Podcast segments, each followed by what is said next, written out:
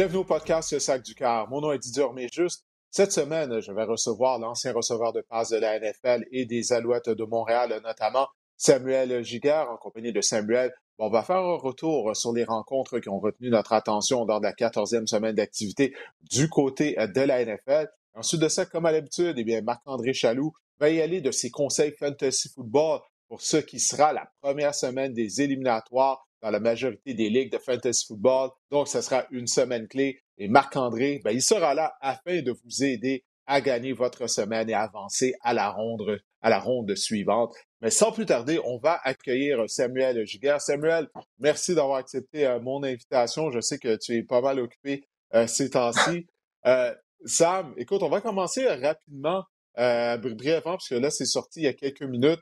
C'est officiel. Kyler Murray, le carrière partant des Cardinals de l'Arizona, sa saison est terminée. Euh, il a subi euh, une, déchirure euh, à un ligament croisé antérieur à un de ses genoux. Ça a été une blessure sans contact dès le début de la rencontre, dès la première séquence des Cardinals, lundi soir, si je me souviens bien.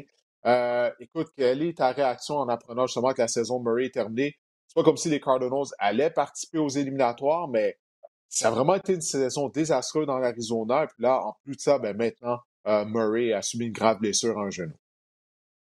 Ouais, écoute, c'est euh, toujours dommage quand on voit un, des meilleurs joueurs de la NFL, un, carrière qui est, très bon, qui, qui, voit une carrière prometteuse, subir une blessure comme ça. C'est une grosse blessure, tu sais. Puis on sait que Murray, c'est un corps qui court beaucoup.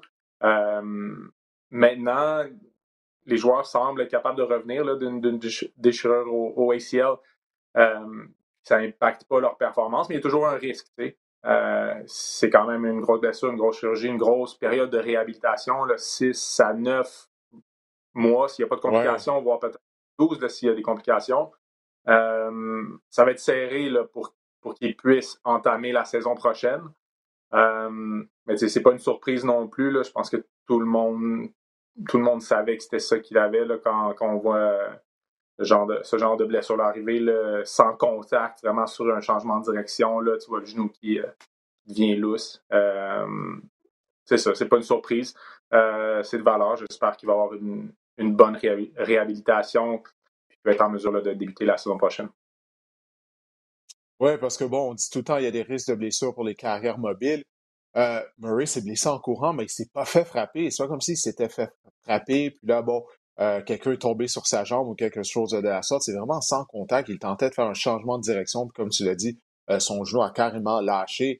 Alors, écoute, on espère qu'il sera en mesure de commencer la saison régulière 2023 euh, à temps dès la première semaine d'activité. Mais comme tu l'as si bien expliqué, le, compte à rebours a déjà commencé pour lui. Là, ça devient déjà une course contre la montre, étant donné qu'il s'est blessé à la mi-décembre. Ben, écoute, on va se tourner sur les rencontres qui ont retenu notre attention lors de la dernière semaine. Euh, dimanche soir, il y avait un match qu'on avait hâte de voir. Les Dolphins de Miami qui rendaient visite aux Chargers à Los Angeles. Ça a été une victoire des Chargers par la marque de 23 à 17. Euh, la performance de Tua Tango Viola, mon Dieu, euh, ça vraiment, c'est difficile à regarder. Au troisième quart, à un certain moment donné, Sam, il était 3 en 17 pour 25 verges. On se souviendra qu'il y a quelques années, lors du repêchage de 2020, Tua avait été le cinquième choix du repêchage, Justin Herbert avait été le sixième, donc c'est sélectionné immédiatement après. Mais clairement, en tout cas pour moi, Herbert est le meilleur des deux carrières et Herbert, lui, il a été magistral, 361 verges par la passe, une passe de toucher, aucune interception. Qu'est-ce qui a retenu ton attention euh, dans cette victoire des Chargers contre les Dolphins? Ben, oui, Justin Herbert a eu une super belle super belle performance. Euh, il faut dire qu'il y avait toutes ses armes offensives de retour sur le terrain avec lui. Euh, Mike Williams qui a connu un, match sensationnel, euh, plus de 100 verges, mais c'est surtout les gros attrapés qu'il a, su réaliser durant la rencontre. je pense que c'est ça qui a, vraiment changé la donne pour Justin Herbert parce que Justin Herbert avec Keenan Allen, Mike Williams sur le terrain, puis Justin Herbert sans, c'est quand même pas la même chose. oui, Justin Herbert, c'est un talent de passeur qui est, euh, presque inégalé dans la Ligue nationale. C'est un des meilleurs pour lancer le ballon. Ça, il n'y a aucun doute. Mais reste que ça lui prend des, receveurs de premier plan euh, pour attraper ses passes. Puis ça lui a manqué durant une bonne partie de la saison. Euh, hier, ça, a été super. Puis, de l'autre côté, Tua n'a pas connu euh, un bon match, non, c'est vrai. Euh, il n'a quand même pas lancé d'interception. Euh, il n'a pas pris, pas pris de, mauvaises décisions avec, le, avec le ballon. Euh, même si c'est Waddle d'un côté et Terry Kill de l'autre, il ne faut pas s'attendre à ce que Tua connaisse des, des, matchs de, 100, de, de 300 verges pardon, à chaque match. Ça a, été, ça a été plus difficile pour lui, mais, mais reste que si je les compare sur l'ensemble de la saison, euh, Tua a su tirer son épingle du jeu. Là. je ne peux pas dire que c'est Justin Herbert vraiment au-dessus de Tua. Tua, Tua, Tua a connu une super bonne saison jusqu'à là. Je pense qu'ils vont être dangereux euh, tout au long du restant de la saison puis, puis des séries.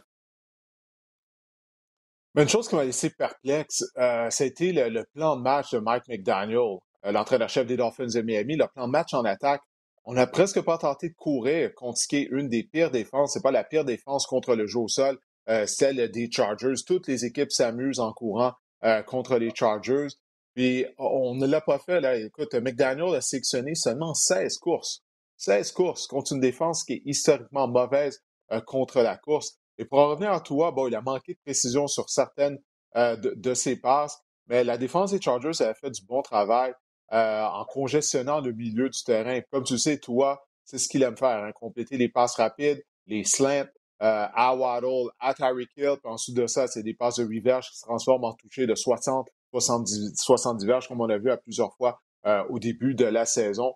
Euh, mais oui, toi connais une belle, connaît une belle saison, mais pour moi, euh, Herbert demeure, demeure de carrière supérieure. c'est bien que tu as mentionné le nom de Mike Williams, euh, parce que l'attaque des Chargers est tellement différente lorsque Williams est là. avant la rencontre, euh, Mike Williams et Keenan Allen Samuel, ils avaient joué seulement 41 jeux ensemble sur le terrain. C'est à quel point les deux ont mm-hmm. été blessés. Donc, comme tu l'as dit, Herbert n'a pas pu miser euh, sur ses meilleures armes depuis le début de la saison. Puis, qu'est-ce qui a été impressionnant cette victoire-là, c'est que la ligne à l'attaque des Chargers, elle est décimée par les blessures. Je pense qu'on est rendu à notre troisième bloqueur à droite, quelque chose de la sorte. Alors, malgré tout, on a été en mesure de connaître du succès. Pour les Dolphins, il y a un gros match qui s'en vient. Samedi soir, ils vont être à Buffalo contre les Bills ils ne peuvent pas se permettre d'encaisser une troisième défaite de suite parce que là, sinon, ils pourraient être en danger de rater les éliminatoires. Ça va vite. Là. Avec une victoire, on est dans le portrait des éliminatoires. Si on perd un match, là, les choses se compliquent. J'ai hâte de voir la météo à Buffalo. Je n'ai pas encore regardé les prévisions météorologiques, mais ça, ça pourrait vraiment être à l'avantage des Bills de Buffalo. Une chose qui est sûre, c'est qu'il va faire plus froid qu'à Miami. ça, je te le garantis. Ouais, définitivement, définitivement. je me souviens bien, ton, au premier match que tu avais joué avec les Colts, c'était à Buffalo dans la neige, il me, semble, lorsque tu portais les couleurs des Colts d'Indianapolis. Est-ce que je me trompe?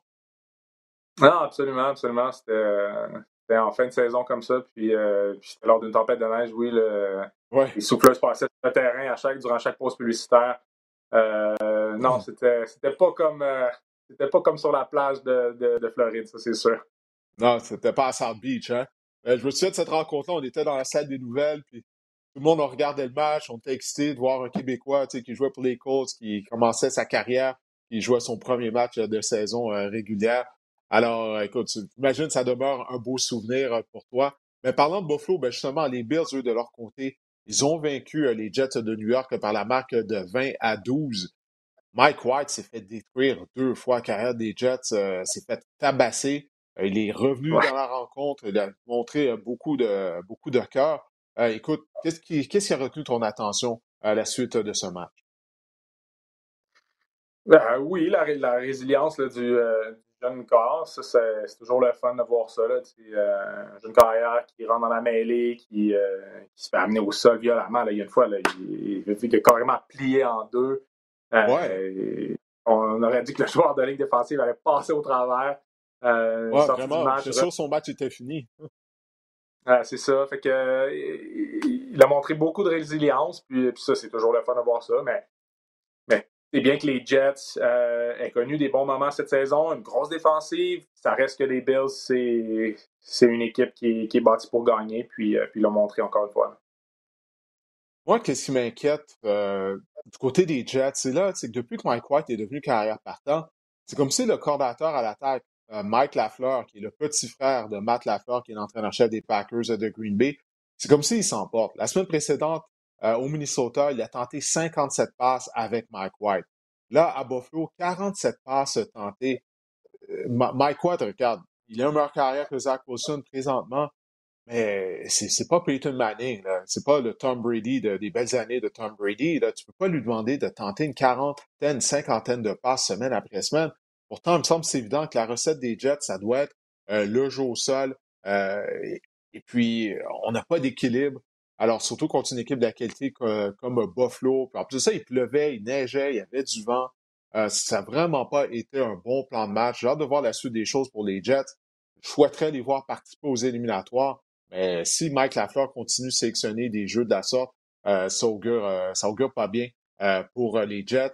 Grégory Rousseau a tu fais bien de mentionner. Oui, vas-y. Excuse-moi de t'interrompre, mais tu fais bien de le mentionner parce que c'est pas comme si le jeu au sol ne fonctionnait pas non plus du côté des Jets. Tu sais, Quand tu regardes la moyenne par course du porteur, de d'un porteur Knight, c'est 4,2 verges par course. C'est pas comme si les Bills arrêtaient vraiment le jeu au sol. Donc, oui, tu, fais bien de le dire. Ils auraient, ils, auraient, pu et ils auraient dû courir davantage. Oui, puis la semaine précédente, contre les Vikings, euh, l'attaque au sol des Jets avait gagné 5,1 verges par course. Malgré tout, on a tenté une cinquantaine de passes avec Mike, White. Alors, en tout cas, j'ai hâte de, voir si on va s'ajuster. Euh, les, Bills jouent un premier match sans les services de Von Miller. Euh, Gregory Rousseau, l'ailier défensif de deuxième année, a obtenu deux sacs du quart. Alors, c'est ça que ça va prendre. Il y a des joueurs qui vont devoir se mettre à être plus productifs en l'absence de Von Miller, mais ça, ça a vraiment été quelque chose d'encourageant euh, du côté euh, des Bills de Buffalo. Puis la dernière note que je me suis mis, c'est que Zach Wilson avait tellement l'air malheureux, je sais pas si tu l'as vu.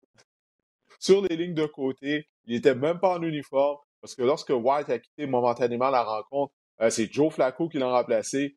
Pauvre Wilson, ça c'est vraiment une leçon d'humilité. Il était sur les lignes de côté, dans la pluie, c'est dans la neige. Il avait tellement l'air malheureux.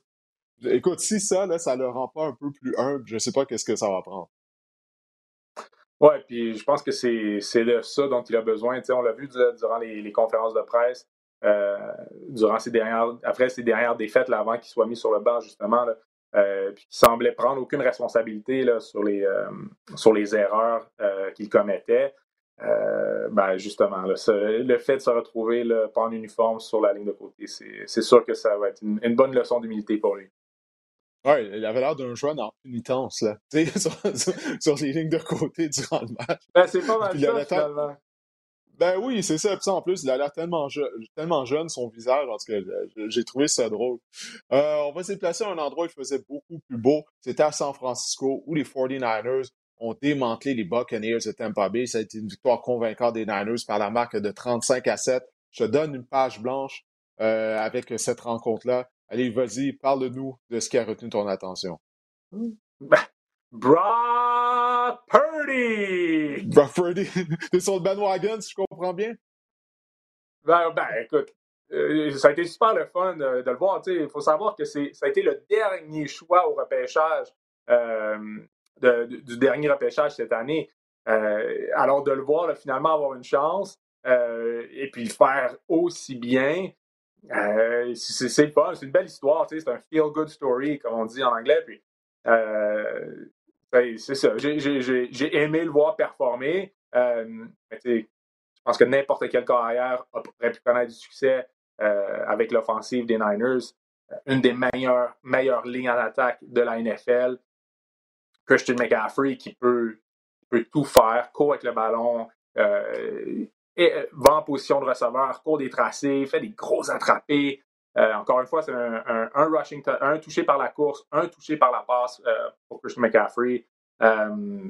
Ayuk, Debo Samuel, il n'y a rien pour les arrêter, l'offensive des Niners en ce moment, peu importe qui lance le ballon. Oui, c'est vraiment une performance impressionnante de la part des Niners. Un Purdy, 185 verges par la passe, euh, il a complété deux passes de toucher, en plus d'inscrire un toucher au sol. ça, c'est une dimension qu'il ajoute à l'attaque des Niners. Euh, Garoppolo est un meilleur carrière que Purdy, mais c'est pas un carrière mobile. Alors, on l'a vu près de la zone début. C'est toujours une bonne chose de pouvoir miser sur un carrière qui est mobile. Écoute, c'est pas Lamar Jackson, mais quand même, il est un, assez bon athlète pour pouvoir, euh, pour pouvoir surprendre les défenses adverses avec ses jambes. comme il l'a fait. Je ne veux pas partir en peur parce que plus qu'il va jouer, plus on va, du côté des défenses adverses, on va connaître ses tendances, on va apporter des ajustements, mais comme tu l'as dit, il y a tellement d'armes à sa disposition du côté de l'attaque des Niners que lui, tout ce qu'il a à faire, c'est de remettre le ballon aux joueurs euh, comme un point de garde au basketball et de les laisser faire le travail. Puis on a perdu un de ces joueurs-là, Debo Samuel, euh, qui, a quitté en voiturette, en pleurs. On disait, ah mon Dieu, on vient de perdre un autre joueur pour le restant de la saison du côté de San Francisco. Mais heureusement, on a appris qu'il a subi une, juste, entre guillemets, juste une entorse à une cheville et qu'on garde espoir qu'il pourrait peut-être même revenir au jeu avant, la fin de la saison régulière. Alors, on verra si c'est le cas, mais il semble que ça a été plus peur que de mal euh, du côté du euh, receveur étoile des 49ers de San Francisco. Qu'est-ce que tu penses des Buccaneers de Tampa Bay présentement? Parce que leur attaque est une des pires de la NFL. Ils sont une mauvaise équipe. Il faut se rendre à l'évidence, Sam. On est rendu à la mi-décembre. Euh, ils sont qui ils sont. Ils marquent en moyenne seulement 17,2 points par match. Seulement 7 points marqués contre les Niners, qui, je sais, ont possiblement la meilleure défense de la. Tom Brady a l'air d'être au bout du rouleau. Euh, qu'est-ce que tu penses des Niners? Ils sont toujours en tête de leur misérable section, mais les Panthers s'en viennent en arrière. Euh, T'entrevois quoi là, pour les quatre dernières semaines, pour le dernier mois de la saison régulière du côté des Buccaneers? moi, j'ai lancé la serviette. Ah, puis je crois qu'eux aussi ont lancé la serviette. Didier, je pense que sur leur calendrier, là, il, il leur reste 4X à, inscrire là, après chaque dimanche. Puis euh, après ça, on fait nos valises, puis on, on s'en va. Là. Je, je, pense qu'il n'y a pas. Euh, il y a personne là qui, euh, qui va essayer de sauver les meubles durant la, fin de l'année. Puis, tu sais, on regarde le match la semaine dernière. T'as Chris Godwin, t'as Mike Evans, t'as Julio Jones, t'as Leonard Fournette, puis t'as Tom Brady. oui, là, la, ligne offensive est, décimée. Oui, il y a plusieurs partants qui ont pris leur retraite, il y a eu des blessés.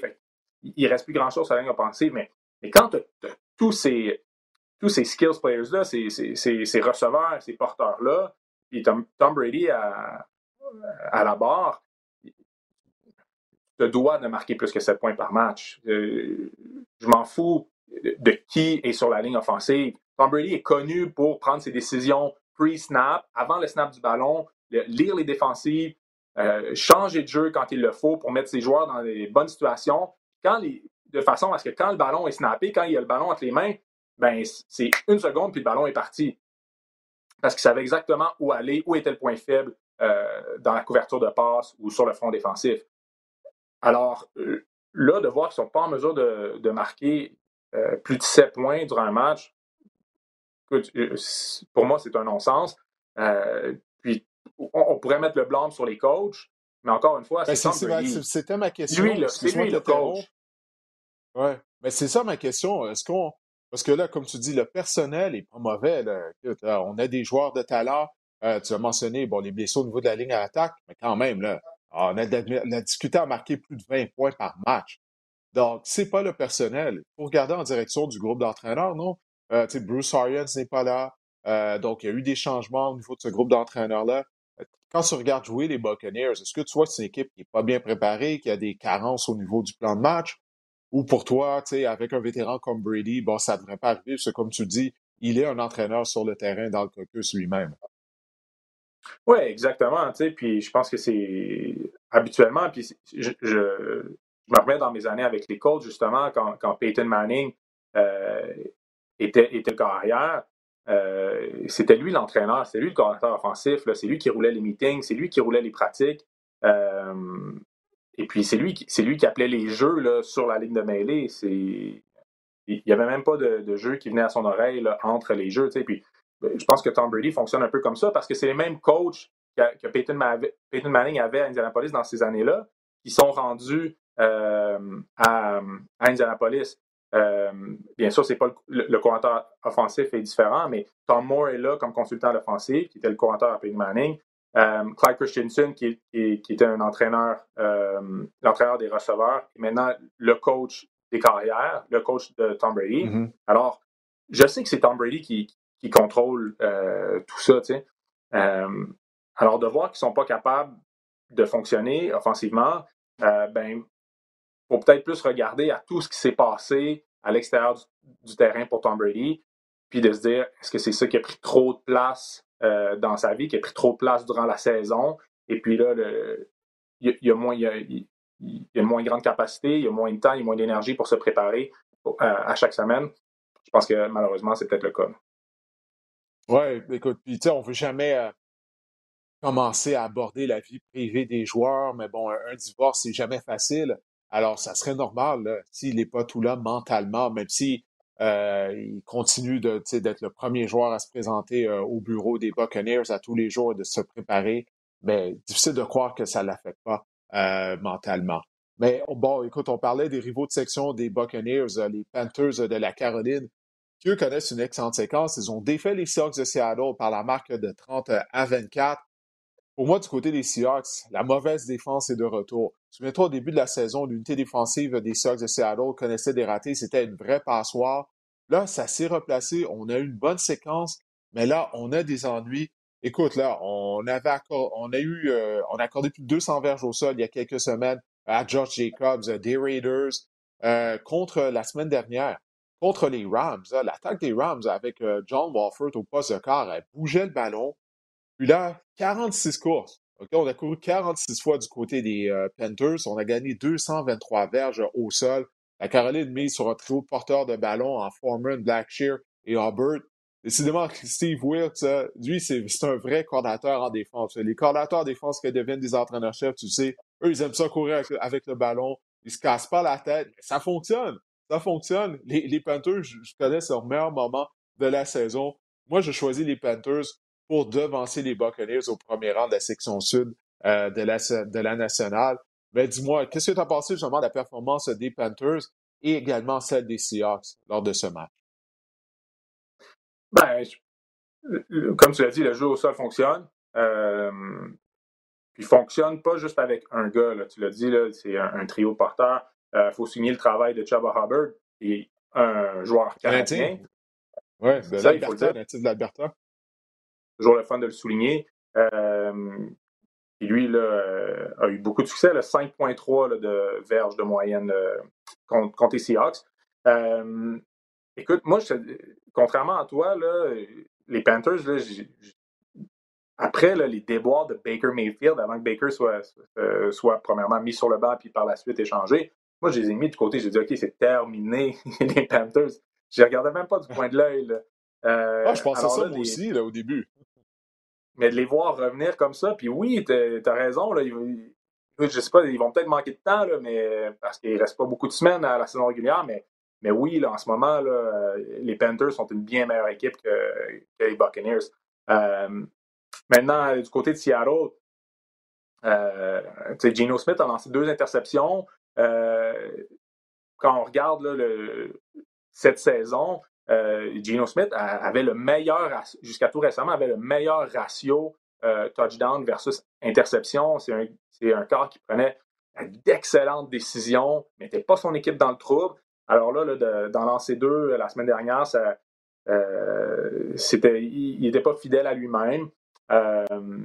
mais reste que, mais reste que je pense qu'ils, s'ils sont capables de, de, de, reprendre du poids de la bête en défensive, d'après moi, euh, d'après moi, ils, vont être encore capables de, gagner quelques matchs. Euh, mais oui, en défensive, euh, ça, va, ça va prendre plus d'efforts, ça c'est sûr. Ils ont besoin de Kenneth Walker. Kenneth Walker leur manque. Parce que non seulement Walker n'était pas là, DJ Dallas a demi à l'attaque numéro 2 du côté des Seahawks était également blessé. Là, sans leur attaque au sol, ils ne peuvent pas contrôler l'allure de la rencontre, ils ne peuvent pas contrôler le temps de possession. Le résultat, c'est que la défense passe trop de temps sur le terrain, puis cette défense-là elle n'est pas à un niveau où est-ce qu'elle peut jouer beaucoup de minutes parce que sinon, elle va accorder, euh, elle va accorder des verges, elle va accorder des touchés. Je pense qu'il y a même un, lien avec la performance de Gino Smith que tu viens de souligner.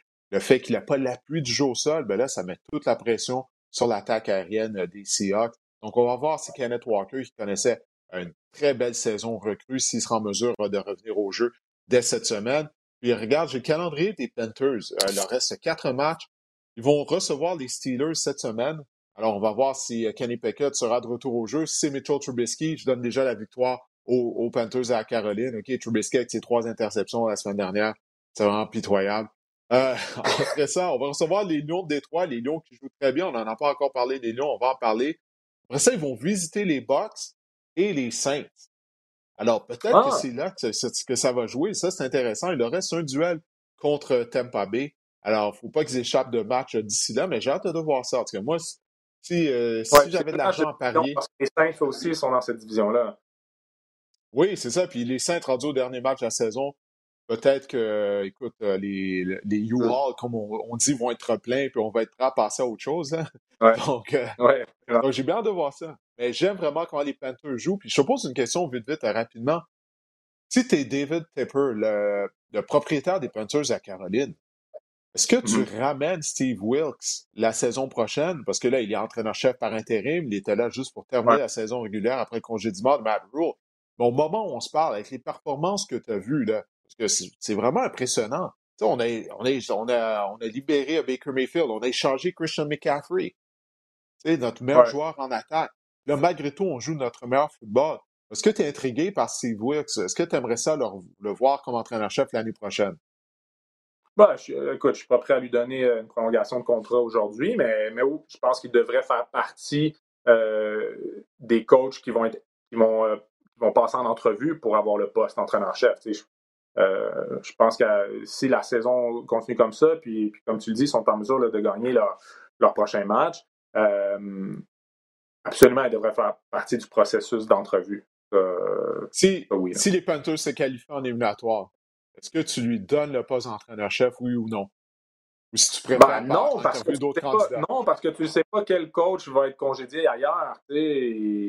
Ça se peut, ça se peut qu'il y ait des, bons entraîneurs qui deviennent disponibles aussi euh, à la fin de la saison. Alors, euh, non, comme je te dis, tu le passes en entrevue, euh, puis, puis peut-être même que tu lui donnes une, longueur d'avance. Tu, tu, tu, dis, OK, ça, c'est c'est l'homme de la situation, c'est celui qui est en tête en ce moment. Mais reste que je n'irai pas aveuglément. J'attendrai de voir qu'est-ce qui est disponible aussi sur le marché des entraîneurs, puis, euh, puis après ça, on prend une décision. Mais, oui, il faut qu'il soit considéré parce qu'il fait de l'externe travail.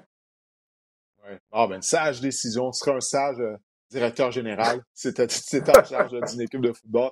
Mais j'ai hâte de voir la suite des choses. J'ai hâte de voir le dernier mois de la saison régulière euh, des Panthers. ça m'intrigue, ça m'intrigue beaucoup, je trouve. Justement, on, venait de mentionner les Lions de Détroit. Eux, ont gagné 34 à 23 contre les Vikings du Minnesota. Avant le match, les Vikings avaient une fiche de 10 victoires et 2 défaites. Et malgré tout, c'était les Lions qui étaient favoris par deux pour l'emporter. La morale de cette histoire, c'est que Las Vegas, on peut jamais mettre en doute les codes de Las Vegas ou à peu près. Mais je blague, mais quand même, ça a été une victoire convaincante de la part des Lions. Alors dis-moi, euh, qu'est-ce qui a retenu ton attention euh, de ce duel?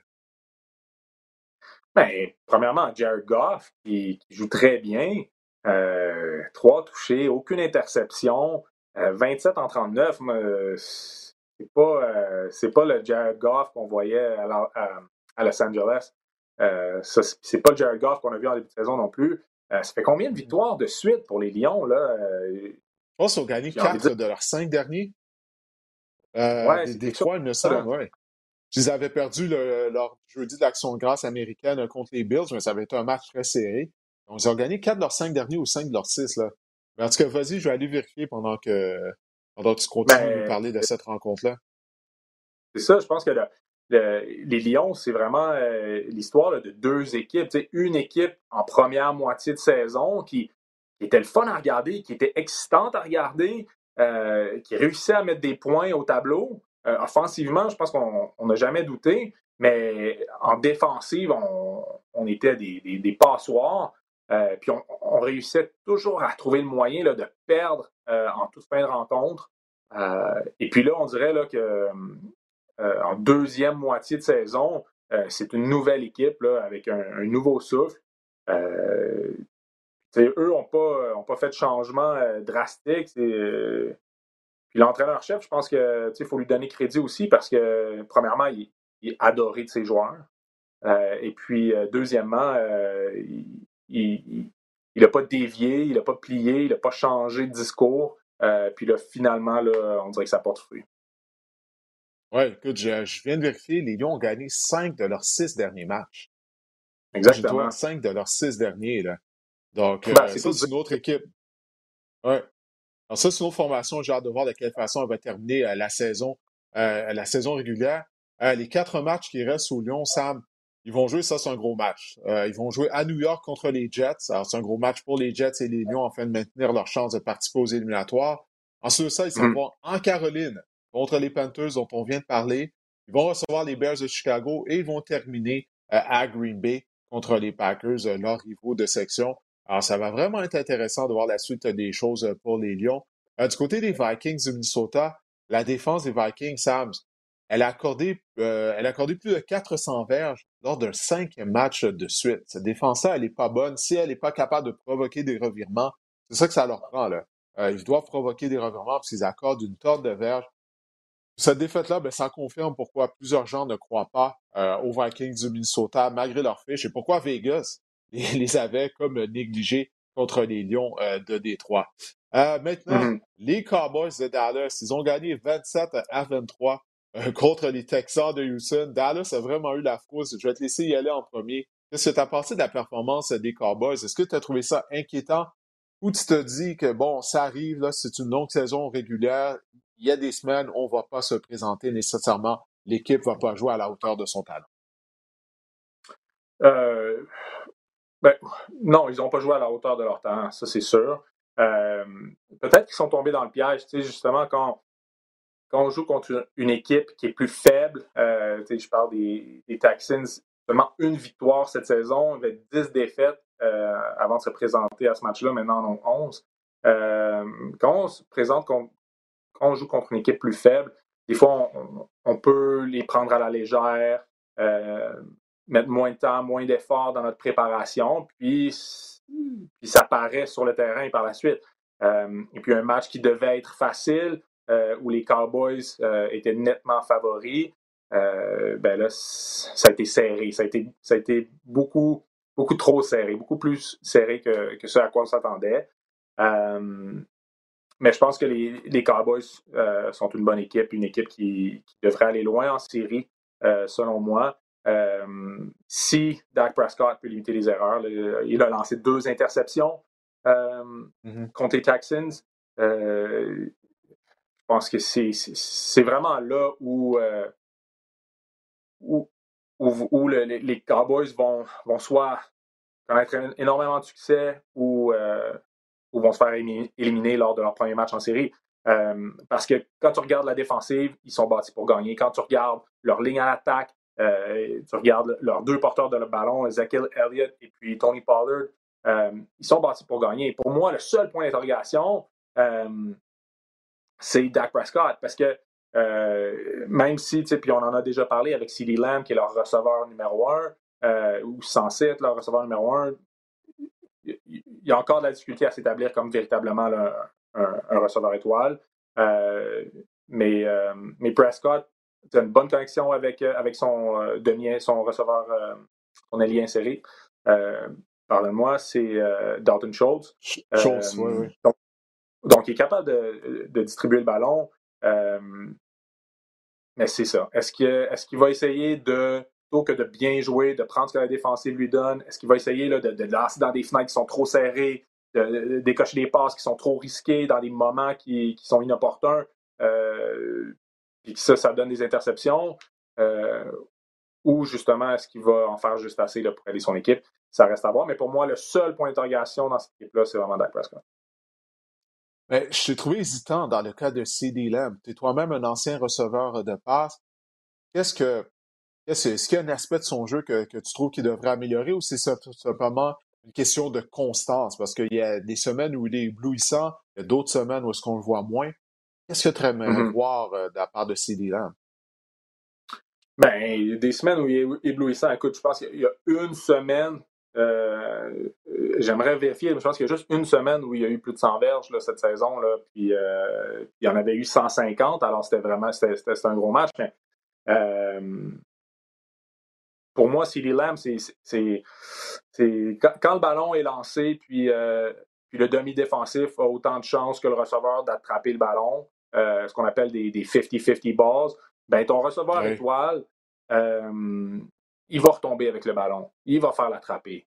Euh, même si les, probabilités qu'il réussisse à l'attraper sont, minces, ton receveur étoile, il va faire ce catch-là. Euh, puis, tu sais, j'aimerais avoir de la compassion pour lui étant, que étant donné que j'étais un receveur moi aussi, mais, mais le fait est que c'est un choix de première ronde, CD Lamb. C'est un receveur toute étoile à l'université. Alors, pour moi, il se doit d'avoir la même, la même production dans la NFL. Écoute, je regarde les statistiques là, de CD Lamb match par match cette saison. T'as raison. Il a seulement connu deux matchs de plus de 100 verges. Euh, il ah, ben, le 24 novembre contre les Giants. Je crois que c'était juste ouais, un. Il y, en a deux. Le... Ouais. Le 24 novembre, contre les Giants, il avait gagné 106 verges euh, en 6 réceptions. Et il a vu son match de 150 verges. C'était contre les Packers de Green Bay. 11 réceptions, 150 verges, de toucher, mais ça avait toutefois été dans une défaite. Mais quand même, euh, seulement deux matchs de 100 verges, je ne m'attendais pas à ça. Là. Il y a six touchés au total cette saison. Écoute, Alors, je vais aller euh, plus loin que ça. Didier, je vais aller plus loin que ça. En carrière, l'année passée, il n'y en a pas eu de match de plus de 100 verges. Ouais, je la, raison pour la... oui. la raison pour laquelle Jerry Jones a échangé Murray Cooper durant la saison morte aux euh, Browns de Cleveland, c'est parce qu'on avait comme on avait toute la confiance du monde en CD Lamb. L'année euh, dernière, deux matchs de plus de 100 verges en 2021. Oui. Bon, c'est pas là, je, je, mens, je, mens, je mens sur ton podcast, je suis, je suis désolé. Mais, euh, non, non, mais, je comprends le point, que, le, point que, que, que, tu essaies de, de, de faire. C'est que, en tant que receveur numéro un, est-ce qu'on peut dire qu'il est dominant? Est-ce qu'il est dans la classe de Justin Jefferson? Est-ce qu'il est dans la même classe que Jamar Chase? La, réponse est évidente que c'est non. Tyreek Hill, non. Euh, définitivement. Donc, il est, il est une coche ou peut-être deux coches en dessous de ces receveurs-là. Ouais, je non, mais je comprends ce que tu veux dire, oui. Mmh euh, mais reste que euh, si on enlève la production de CD Lamb de l'équation, il reste que Dak Prescott, pour moi, des fois c'est super, des fois il, a l'air du meilleur carrière de la NFL. Euh, et des fois, il a l'air du pire. Puis des fois, souvent, c'est les deux dernières minutes avant la demi ou les deux dernières minutes avant la fin du match. Et puis là, on se doit d'aller chercher euh, un toucher. On se doit d'aller de mettre notre, kicker, notre botteur en position pour réaliser un, un botté trois points. Et puis là, qu'est-ce qu'on fait? On lance une interception euh, à 20 verges au milieu du terrain. Ça arrive trop souvent pour moi avec Dak Prescott, malheureusement. Ouais. Pour les gens, il faut rappeler que tu as porté les couleurs des Giants de New York. Alors, tu as un penchant à ne pas à ne pas cheerer, comme on dit, pour les Cowboys de Dallas. mais je comprends les points euh, que, que tu as dit. Écoute, ben, justement, on va en parler des Giants euh, très rapidement parce qu'on a passé un peu plus de temps ensemble que prévu. Ils sont fait écraser 48 à 22 contre les Eagles de Philadelphie, mais non pas à rougir de ça. Écoute, les Eagles marquent des points contre tout le monde. ils ont seulement subi une défaite. C'est la meilleure équipe de la NFL jusqu'à présent. Euh, Philadelphie, moi, je, je parle souvent d'équilibre au niveau de la sélection de jeu. On a tenté 31 passes, on a couru 31 fois avec le ballon pour 253 verges au sol. C'est juste trop pour les Giants. Les Giants, qui n'étaient pas une équipe talentueuse, même lorsqu'ils avaient une fiche de 6 victoires, une défaite, là, il y a des blessés en plus. Euh, je pense que c'était juste trop pour eux. Là. Oui. Euh, tout ce que tu as dit, je partage ton opinion là-dessus. Euh, les Eagles, pour moi, c'est l'équipe favorite pour remporter le Super Bowl cette année. Euh, ce qui est malheureux, c'est qu'ils sont dans la même division que les Giants de New York. Alors, c'est difficile. On va parler des Cowboys qui sont aussi dans la division, dans la même division que, les Giants. Alors, pour les Giants, c'est sûr que c'est difficile en ayant deux grosses équipes comme ça à affronter deux fois chacune dans, leur division. Euh, cela dit, je pense qu'il faut donner crédit euh, au nouvel entraîneur-chef, Brian Dable, qui a été en mesure de, de, faire euh, pas loin d'un miracle avec, euh, avec l'équipe des Giants. Je pense que personne ne s'attendait à, avoir une saison comme ça. je, suis, je suis très optimiste pour, pour la suite des choses. Peut-être pas pour cette saison, mais pour les deux, trois prochaines saisons à venir. sauf que, j'ai encore parlé une fois du corps arrière, mais euh, je pense que ça, va prendre Oui, c'est ça. Je pense que ça va prendre un, changement au poste de corps. On a vu, on a vu le. On a, on a un bon, un bon, un bon exemple de, de, de, ce que Daniel Jones a été capable de faire durant les dernières années. J'ai vraiment aimé sa, résilience, sa détermination cette année. Là. lui qui a dû jouer blessé. il n'y avait personne pour le remplacer. puis, puis il a été en mesure de, de, tirer son épingle du jeu, mais reste que. Il fait qu'est-ce qu'il peut. Il fait qu'est-ce qu'il peut dans les circonstances. Il court beaucoup. J'aime le fait que Dable l'utilise en courant plus. Mais euh, son talent demeure quand même euh, limité. Là. pas, il n'est pas un carrière de concession euh, à tout le moins. Ben écoute, les Giants, il y a un match éliminatoire cette semaine. Ils vont affronter Washington. Washington qui avait congé la semaine dernière. Alors ça, ça va vraiment être un, gros match parce que le perdant de cette rencontre-là va voir ses chances de participer aux éliminatoires être réduites de mm-hmm. beaucoup, vraiment. Écoute, avant qu'on se quitte, je vais te demander de nous dévoiler ta réaction excessive à la suite des rencontres de la 14e semaine d'activité? Écoute, ma réaction excessive, euh, j'en ai ai pas une claire, claire, mais si j'avais à mouiller, je, me, je te dirais que les 49ers, même avec Brock Purdy au poste de corps, pourraient remporter le Super Bowl cette année. Tu penses vraiment? C'est ta réaction excessive? Écoute, je peux pas t'en vouloir. La défense est tellement dominante. il y a un historique hein, de, de, ça. bon, écoute, Tom Brady. Tom Brady, c'est juste, il n'était pas une recrue. Il était à sa deuxième année dans la NFL lorsqu'il a remplacé euh, euh, Drew Bledsoe. Mais il y a un historique de, carrières réservistes qui ont mené des équipes à des conquêtes du Super Bowl. Au début des années 90, mm-hmm. Jeff Hostetler avec les Giants de New York, Jeff Hostetler et sa moustache, qui avait remplacé Phil Sims euh, qui était blessé, euh, Nick Foles, lorsque Carson Wentz s'est blessé. Donc, c'était pas des carrières recrues, euh, mais quand même, ils étaient réservistes. ces équipes-là avaient de bonnes défenses, de bonnes attaques au sol. Donc, ouais, non, ça, pourrait arriver, mais c'est une réaction excessive. Alors, écoute, on peut pas t'en tenir rigueur si ça se produit pas quand même. Moi, ma réaction excessive, c'est que Baker Mayfield, qui a connu toute une performance, en particulier au quatrième quart contre les Raiders, la dernière séquence, Baker Mayfield va être le carrière partant des Rams la saison prochaine afin de commencer euh, la, saison 2023. Euh, je suis pas convaincu que Sam Bradford va poursuivre sa carrière. Euh, il y a des rumeurs comme quoi qu'il aurait besoin d'une intervention chirurgicale au cou. Il a subi deux commotions cérébrales lors de deux semaines consécutives. Il ne faut pas oublier qu'il a du kilométrage. Sam, Bradford, j'allais dire. Matthew Stafford, euh, tous les coups qu'il a encaissés lorsqu'il jouait derrière ses mauvaises lignes à l'attaque à Détroit pendant une décennie. Sa femme est allée sur les réseaux sociaux. Elle, clairement, elle penche en faveur à ce que euh, à ce qu'il ne poursuive pas sa carrière euh, Stafford. Donc, moi, je pense que Baker Mayfield sera le carrière partant l'année prochaine pour les Rams. Parce qu'on n'a pas de choix de première ronde encore une fois du côté des Rams. Alors, hmm. pour quelqu'un à la position carrière, je pense que ça va être Mayfield. Mais bref, ça, c'est ma réaction excessive. Euh, pour la semaine. C'est un scénario, euh, c'est un scénario possible, c'est un, scénario plausible. Écoute, euh, oui, moi, je serais même pas surpris que Massaford prenne sa retraite à la conclusion de la saison. Ça ne me surprendrait pas le moins du monde. c'est un QB qui, avance en âge. comme tu as dit, deux commotions cérébrales consécutives, ça aussi, ça, fait réfléchir un, corps comme ça qui a déjà remporté un Super Bowl, qui, qui a une longue carrière. Euh, puis il a accompli des belles choses dans sa carrière. Tu sais, c'est pas comme si euh, il commençait à avoir du succès. Là. Euh, fait que oui, moi je pense que c'est un scénario possible.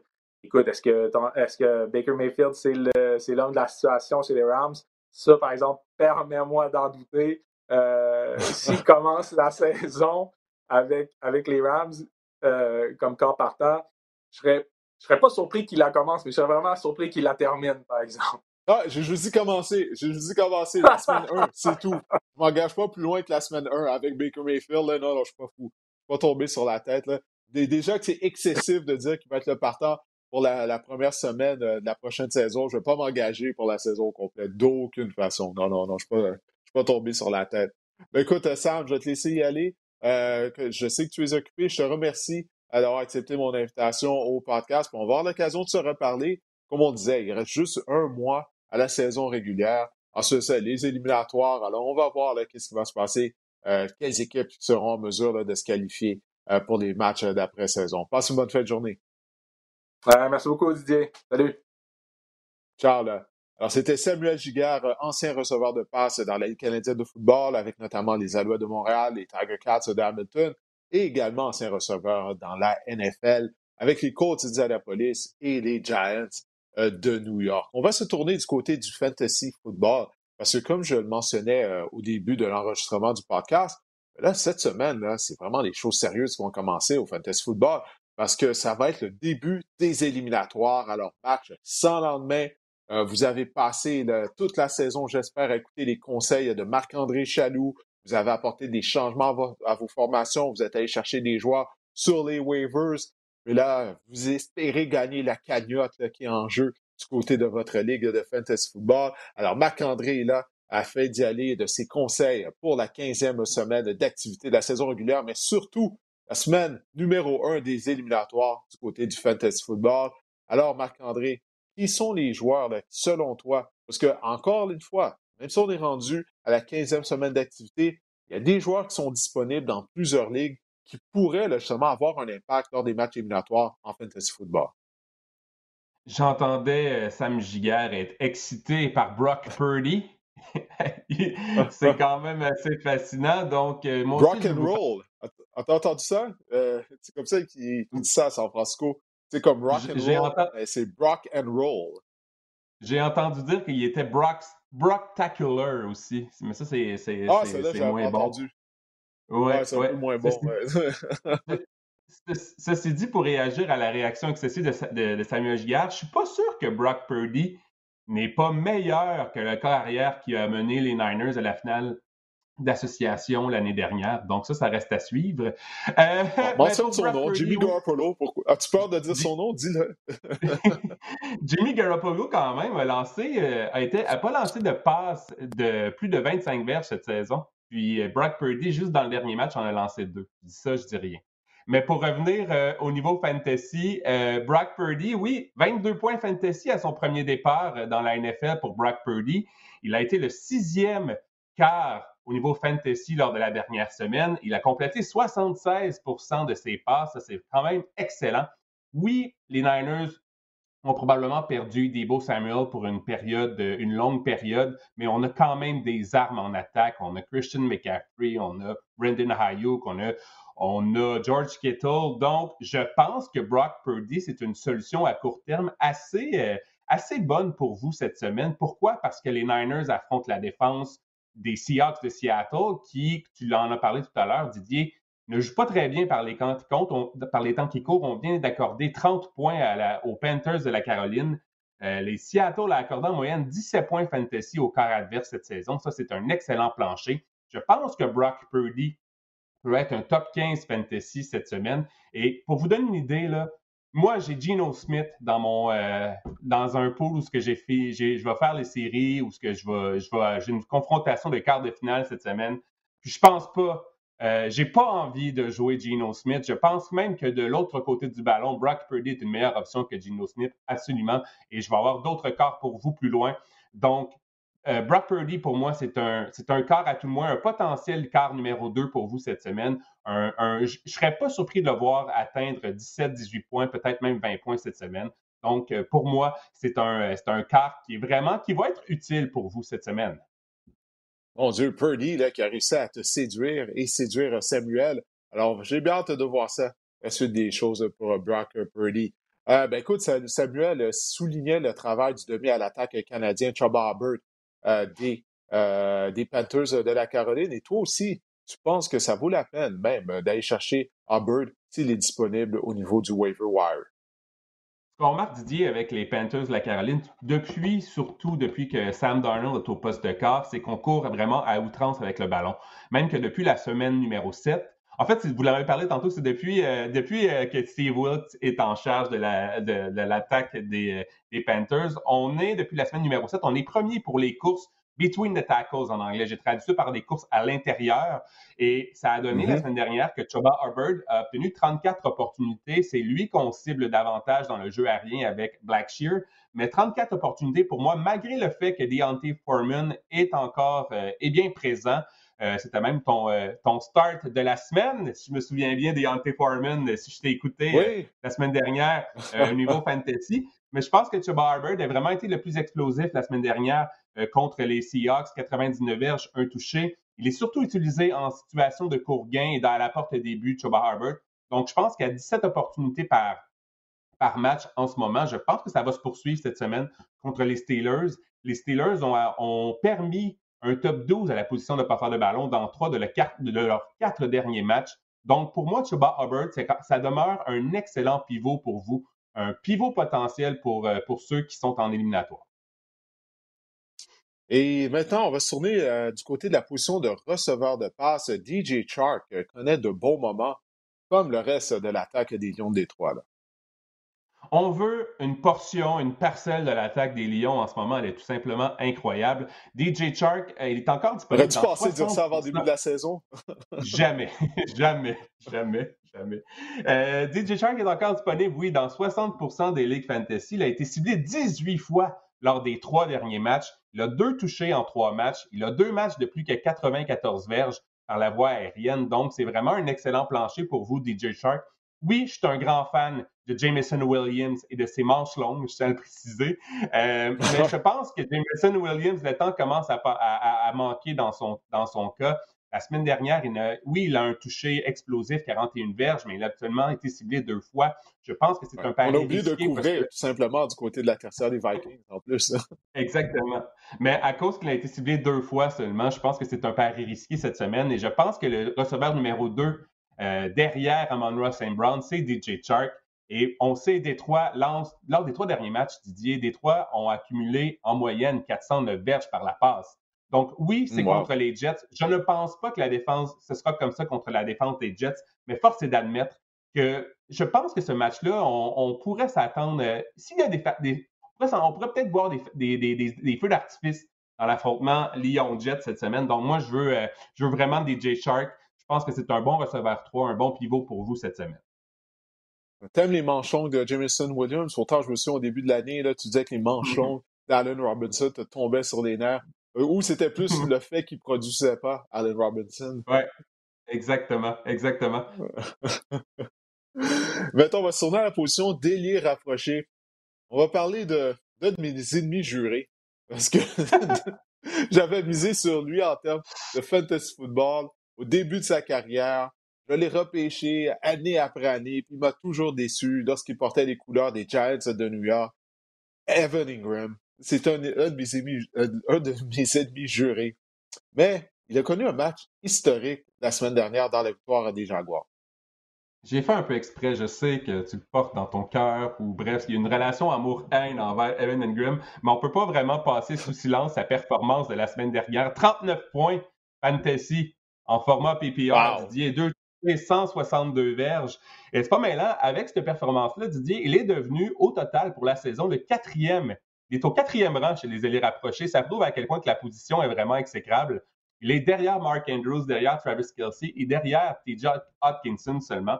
Il a quand même, Evan Ingram, Didier, sept matchs cette saison. Il a été ciblé au moins six fois. Et j'ai une autre stat, le fun pour vous. Il a couru 350 tracés cette saison. Ça, c'est bon pour le troisième rang chez les alliés rapprochés. Donc, ce que j'essaie de vous dire, c'est qu'au moins, il est sur le terrain. C'est un peu ça qu'on cherche souvent euh, du niveau des, des alliés rapprochés. L'affrontement contre les Cowboys n'est vraiment pas favorable. Les Cowboys excellent contre les, euh, les alliés rapprochés cette saison. Mais force est d'admettre, tu sur le terrain, et, je trouve vraiment que Trevor Lawrence commence à trouver un peu son, groove euh, derrière depuis quelques semaines. Je pense que ça pourrait, et d'après moi, les, Jaguars vont tirer de l'arrière, donc ça pourrait amener Evan Ingram à avoir davantage d'action, à être ciblé davantage. Donc, mais avec une performance comme ça, ça n'arrivera probablement plus jamais. Je suis convaincu de ça, mais je pense qu'à tout le moins. C'était le meilleur match de sa carrière, ouais. Exactement. Mais à tout le moins, je pense qu'Evan Ingram doit se retrouver dans une formation fantasy en ce moment. Et, et maintenant, il y a une défense que tu suggères d'aller chercher sur euh, le waiver wire. ça, ça me surprend. Là, là, là j'ai besoin d'entendre tes explications. Parce qu'on parle de la défense de Joe Barry, le coordinateur défensif. Oui, l'unité défensive des Packers de Green Bay, je te cède la place. Tu vas devoir me convaincre. Je t'écoute. Je me mets en danger avec cette suggestion-là. Euh, oui, la défense des Packers a été exécrable tant au niveau fantasy que dans la vraie vie cette saison. Mais les Packers, Didier, reviennent d'une semaine de congé. Ils affrontent les Rams qui sont décimés en attaque. Les Rams, l'attaque des Rams, Didier, a accordé le plus grand nombre de points fantasy aux défenses adverses cette saison. la défense des Packers, les joueurs sont reposés et on affronte Baker Mayfield. Bon, Là, Baker Mayfield, ce qui est arrivé la semaine dernière, je pense que c'est l'exception qui confirme la règle. Ça demeure quand même, tout au long de sa carrière, Baker Mayfield, c'est une machine à revirement.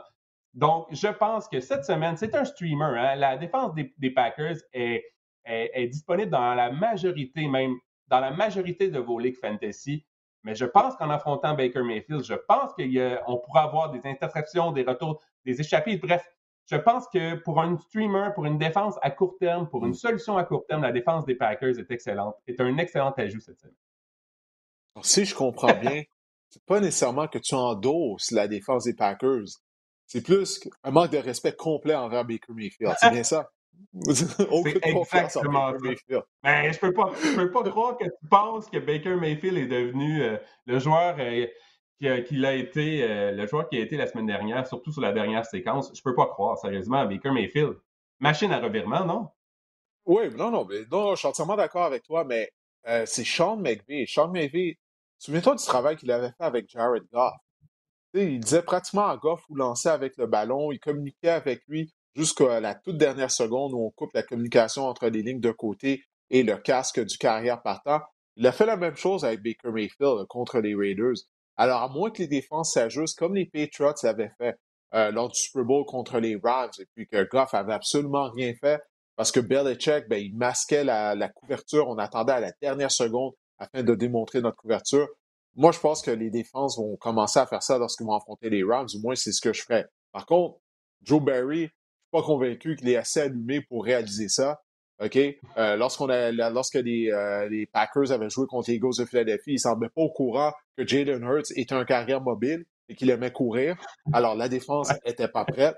Donc, moi, j'ai aucune confiance en ce gars-là, Joe Barry. Euh, moi, je pense que les Packers devraient être congédiés immédiatement dès que leur saison régulière sera terminée. Deux semaines pour se préparer. Et tu penses que, en tout cas, s'ils sont pas prêts après une semaine de congé, il y a un problème. Mais on s'entend, il n'y a pas de Cooper Cup. C'est quoi? C'est Ben Skoronek. C'est oh, Van Jefferson. Skoronek rendu le receveur numéro 1 à peu près. Van Jefferson. C'est Van Jefferson, je veux dire. Mais c'est Et la carcasse de mettre Cam Akers dans le champion. la carcasse. Ils n'ont pas réussi à s'en débarrasser. Malcolm Brown. Il toujours là. Malcolm Brown aussi. Le... Je ne savais pas qu'il joue encore. Malcolm Brown, il est, il est encore là. Non, c'est euh, c'est le ah. demi à l'attaque ancienne de Notre Dame, Coran Williams. Ah! Je changeais avec un Une... Ben, peut-être. qu'on vérifie. Ouais, faudrait vérifier. Faudrait vérifier, mais ça me tente pas. La saison des Rams est terminée. ça vaut pas la peine. Mais euh, ben oui, on a Tutu Atwell avec euh, ses 165 ah livres, tout, tout, tout, tout, mouillé, comme on dit, qui a réussi à faire quelques jeux ici et là. Tout mouillé, ouais. Ouais, ouais, toi, je regarde, j'ai fait un jeu de mots sans, sans même, euh, sans même le vouloir. Alors, tout, à toi, tout, tout mouillé. Ouais. Alors, écoute, quels sont les autres joueurs là qui sont plus euh, des, projets, mais qui pourraient quand même contribuer? Si on est mal pris, si euh, quelqu'un euh, s'est qualifié pour les éliminatoires qui sont carrière partant et Kyler Murray, sa saison est terminée, puis là, il n'y a personne pour le remplacer. Mike White, tu crois qu'il pourrait être une option? Si Mike White, si Mike White pardon, dispute la rencontre, oui, il pourrait le remplacer assez facilement. Il affronte les Lions, je l'ai dit, ça pourrait être un, affrontement où il y aura euh, des feux d'artifice. Mike White a 17 points fantasy dans deux de ses trois départs cette saison. Il a été malmené contre les Bills. Il a eu l'air euh, d'être un petit papier d'origami. Il est, sorti en tout un petit beau en signe. On a, on a fait euh, l'origami avec lui. Mais s'il dispute la rencontre, je pense que Mike White va être, va être une, bonne option puisque euh, les Lions ont quand même accordé 25 points fantasy à Kirk Cousins la semaine dernière. Et comme je le disais, feu d'artifice, un shootout potentiel. Moi, je pense que, ça a tous les ingrédients, le match Lyon-Jets pour ça. Je vais parler de Tyler Henneke. Euh, c'est une excellente solution à court terme, selon moi aussi, cette semaine. Il a obtenu 17,6 points fantasy contre les Giants il y a deux semaines. Il, retrouve les Giants cette fois à domicile cette saison, euh, cette semaine, pardon. Donc, ça représente quand même un bon plancher. Je vais vous parler du porteur de ballon, Jarek McKinnon, qui est devenu vraiment un, ajout essentiel, un ajout essentiel dans le jeu de passe des, des Chiefs cette semaine et même depuis quelques matchs. 112 verges par la passe, 7, 7 catchs, donc en format PPR, il devient vraiment intéressant. Deux touchés. Il a quand même joué plus de jeux que Isaiah Pacheco, donc vraiment, il est sur le terrain également. Il a plus de 10 points fantasy dans quatre de ses six derniers matchs. Et euh, la cédule, le calendrier, pardon, des, euh, des Chiefs est vraiment excellent euh, dans les semaines à venir. Les Texans, les Seahawks, entre autres, au cours des deux prochaines semaines. Je vous parlais de deux allées rapprochés. Tyler Conklin, rapidement ciblé 15 fois en deux matchs. On voit qu'il est plus impliqué avec Mike White au poste de quart. les Lions ont accordé le quatrième plus haut total de points aux alliés rapprochés adverses cette saison. Et Chig Okonkwo, euh, l'allié rapproché des euh, Titans de Tennessee, c'est un nom à surveiller. Il a été ciblé 16 fois en trois matchs. Il est en ascension vraiment, même s'il joue encore derrière Austin Hooper. On l'a vu inscrire 12,5 points fantasy, un touché. Et la semaine dernière, et c'est lui également Ryan Tannehill a regardé pour une transformation de deux points. Donc ça, c'est intéressant. Et les, euh, les Titans affrontent les Chargers qui sont quand même un affrontement favorable aux alliés rapprochés adverses. Donc, Cheg Okonkwo, euh, ça peut être un nom intéressant pour vous. Il l'eût cru rendu à quoi, une semaine ou à peu près avant Noël, une semaine avant, une semaine et demie avant Noël, un duel Lyon-Jets soulèverait les passions, pas juste pour la course euh, aux éliminatoires, autant du côté de la nationale que de l'américaine, mais même en termes de fantasy football. Alors ça, c'est vraiment incroyable. Comme quoi, la saison 2022 nous a réservé plusieurs surprises depuis euh, le mois de septembre. Es-tu d'accord avec moi, Didier? Quel genre de pointage tu t'attends pour ce match-là? Je de t'entendre. Um, écoute, je ne sais pas si ça va nécessairement être des feux d'artifice, comme tu le disais. À Détroit, une des meilleures lignes à l'attaque de la NFL, euh, contre l'excellent front euh, des Jets de New York. Je ne sais pas si Quinnen Williams va jouer, l'excellent plaqueur des Jets qui est rendu à 11 sacs du quart, là, 11 sacs à la position de plaqueur. Elle connaît vraiment euh, toute une saison. Euh, il y a un certain potentiel, mais, je ne crois pas nécessairement. Parce que les, Jets, selon moi, on devrait miser plus sur le jeu au sol. On ne l'a pas fait euh, lors des deux dernières semaines. J'en ai parlé avec Samuel. Si on veut gagner ce match-là, il faut avoir plus d'équilibre. Parce que si on tente de passer le ballon une quarantaine de fois, une cinquantaine de fois, même comme on l'avait fait il y a deux semaines avec Mike White, on ne va pas gagner le match, je crois pas. Donc, il y a un potentiel, oui, que ce soit un match à, haut pointage, mais euh, à cause qu'on pense que ça va être un match à haut pointage, ça ne sera pas le cas. Ça fait du sens, ça? Qu'est-ce que je te dis? Mais la défense des Jets, elle est bonne aussi. J'aime la défense des Jets. C'est pour ça, elle va être capable de limiter les dégâts contre l'attaque des Lions. La défense des Jets, je pense qu'elle est excellente contre les receveurs. En fait, au niveau fantasy, les receveurs adverses. Donc, je pense peut-être que ce ne sera pas un, grand match pour Amon St. Brown. Je peux peut-être me tromper, mais il y a quand même d'autres options. On a vraiment une attaque, je pensais jamais dire ça, mais on est quand même diversifié en ce moment à la position de receveur de passe du côté des, Lions. Je pense que, l'idée, c'est d'essayer de trouver le, receveur qui va en bénéficier de ça. Oui, en tout cas, non, j'ai hâte de voir ça. J'en reviens pas. J'ai jamais autant parlé des Lions euh, et, des, et, des, euh, et des Jets dans un épisode du podcast. Ça, fait je sais pas combien d'années qu'on fait le podcast, au moins 6-7 ans. En tout cas, j'en ai jamais parlé autant. Mais c'est tant mieux, c'est tant mieux. Ce sont deux équipes en ascension, mais est-ce qu'elles seront en mesure de salir de place en éliminatoire? Bah, on verra, mais ils sont en avance définitivement euh, dans leur développement. On s'attendait pas à ça. Ben, écoute, Marc-André, je te remercie. On a fait le tour et puis on va se reparler la semaine prochaine. Pour les gens qui ont regardé cet épisode du podcast ou qui l'ont téléchargé, on vous en remercie. Le podcast va être mis en, ligne et mis en ligne un peu plus tard qu'à l'habitude. On a enregistré un peu plus tard. D'ailleurs, le soleil est en train de se coucher. et il n'est que 16 heures, mais c'est ça hein, lorsqu'on est rendu euh, à la mi-décembre. Alors écoutez, on vous remercie. Euh, je, sais, des fois, vous m'envoyez des messages sur les réseaux sociaux euh, afin de me dire à quel point vous appréciez le podcast. Mais on apprécie que vous preniez du temps toutes les semaines afin de m'écouter, d'écouter Marc-André. Et on se reparle la semaine prochaine.